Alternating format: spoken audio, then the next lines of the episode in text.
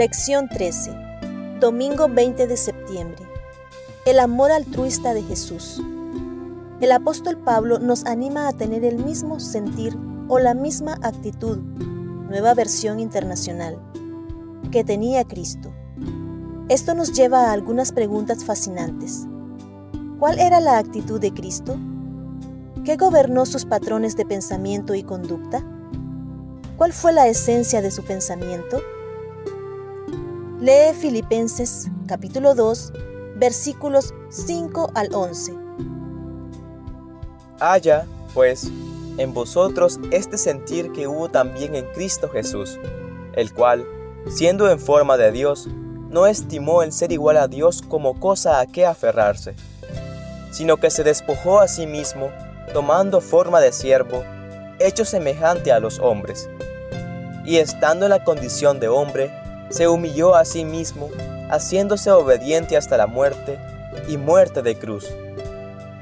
Por lo cual Dios también le exaltó hasta lo sumo, y le dio un nombre que es sobre todo nombre, para que en el nombre de Jesús se doble toda rodilla de los que están en los cielos y en la tierra y debajo de la tierra, y toda lengua confiese que Jesucristo es el Señor, para gloria de Dios Padre. ¿Cómo revelan estos versículos el corazón del pensamiento de Cristo y el modelo que gobernaba toda su vida? Desde toda la eternidad, Jesús era igual a Dios. Pablo declara esta verdad eterna en estas palabras, el cual, siendo en forma de Dios, no estimó el ser igual a Dios como cosa a que aferrarse. Filipenses capítulo 2, versículo 6. La palabra traducida forma es la palabra griega morfé. Significa la esencia misma de una cosa. Vincula dos cosas que son de igual valor. El comentario bíblico adventista lo expresa de esta manera. Esto coloca a Cristo en igualdad con el Padre y muy por encima de todo otro poder. Pablo lo destaca para describir más vívidamente las profundidades de la humillación voluntaria de Cristo. Comentario Bíblico Adventista, tomo 7, página 160. Hablando de su naturaleza eterna, Elena de White agrega, En Cristo hay vida original, no prestada ni derivada de otra.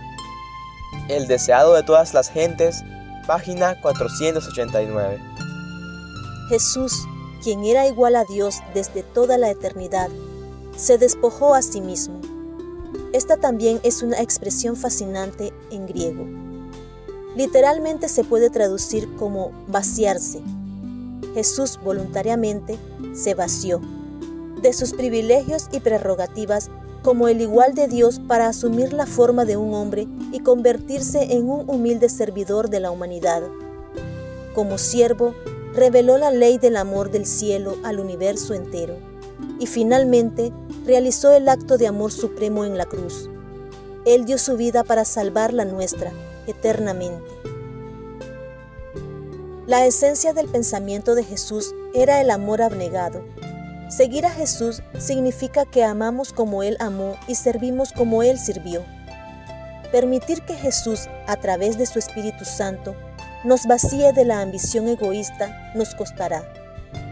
Le costó todo a Jesús pero las escrituras dicen de Jesús, por lo cual Dios también le exaltó hasta lo sumo y le dio un nombre que es sobre todo nombre.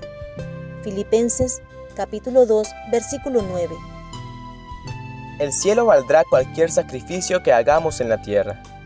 Habrá sacrificios en el camino, pero las alegrías del servicio lo superarán hoy.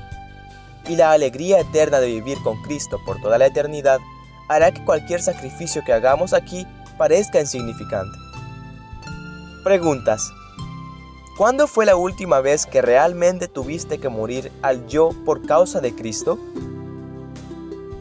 ¿Qué te dice tu respuesta sobre tu caminar cristiano?